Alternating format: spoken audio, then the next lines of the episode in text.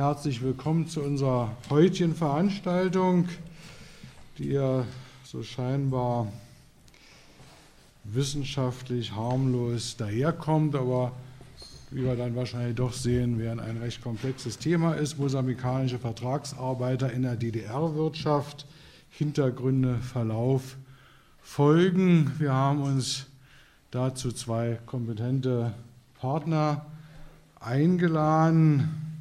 Ralf Straßburg, der in der DDR als Mitarbeiter des zuständigen Staatssekretariats für Arbeit und Löhne mit dem Einsatz der mosambikanischen Vertragsarbeiter im Land in der Volkswirtschaft beschäftigt gewesen ist und Professor Dr. Mult Ulrich van der Heiden, Humboldt-Universität zu Berlin und University of South Africa, der seit Jahren, Jahrzehnten sehr intensiv die unterschiedlichsten Seiten afrikanischer und deutsch-afrikanischer und DDR-afrikanischer Geschichte versucht zu ergründen.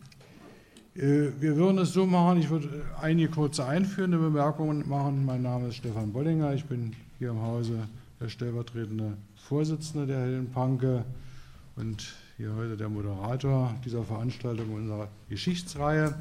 Und meine beiden Gäste werden dann jeder so maximal 20 Minuten, 25 Minuten zu ihrem Thema referieren und dann geben wir das in die Runde rein und haben, glaube ich, dann hinreichend die Möglichkeit zur Diskussion, zur Kontroverse, zur Zustimmung, zur Vertiefung, zur Meinungsäußerung, sodass wir das dann gegen 21 Uhr abschließen können.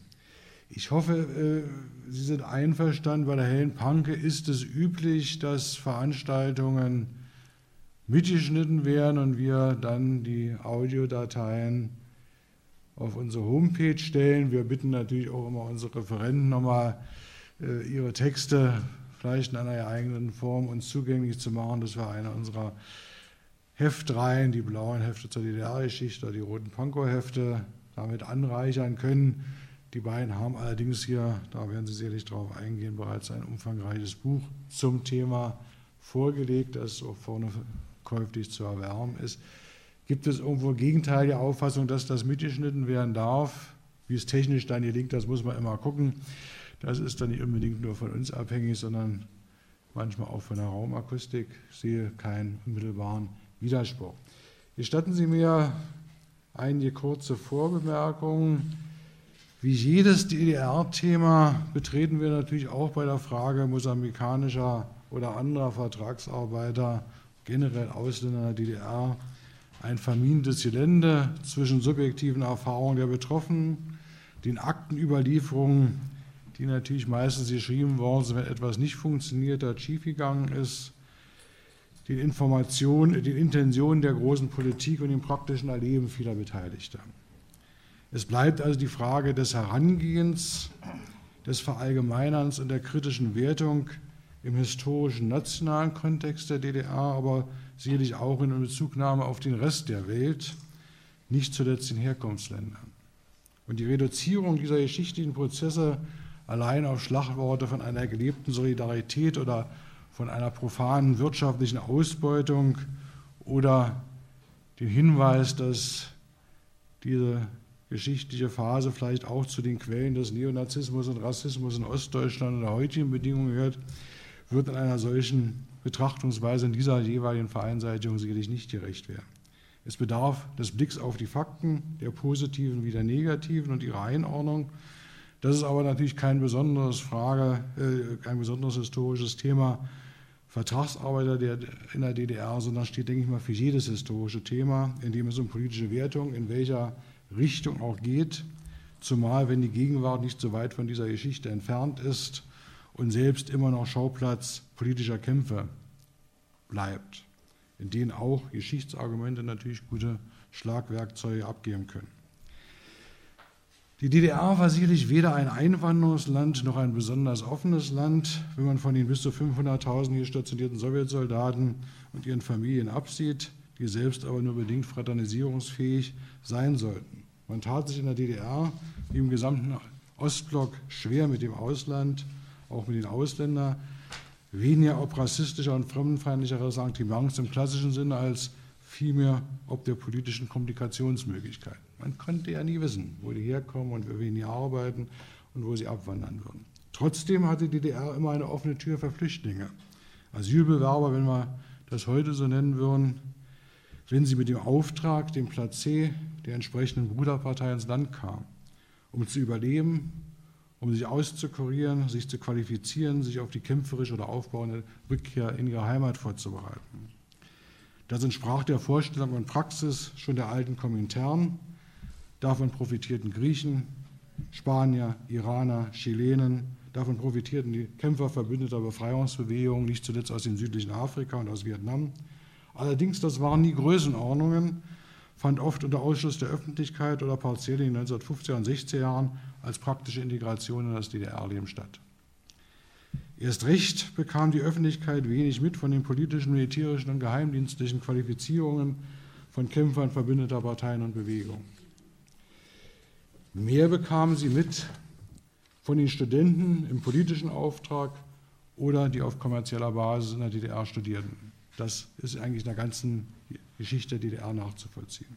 Das uns interessierende Thema ist komplexer und keineswegs ein Vorgang, der sich im Dunkeln abspielt. Es ging immerhin, wenn man die Jahre zwischen, oder die 70er und 80er Jahre, also zwischen 71 und dem Ende der DDR betrachtet, jährlich um 15.000 bis 85.000, wenn ich da richtig nachgeguckt habe, Menschen mit einem ausländischen Hintergrund, die in der DDR in diesen jeweiligen Jahren gelebt haben.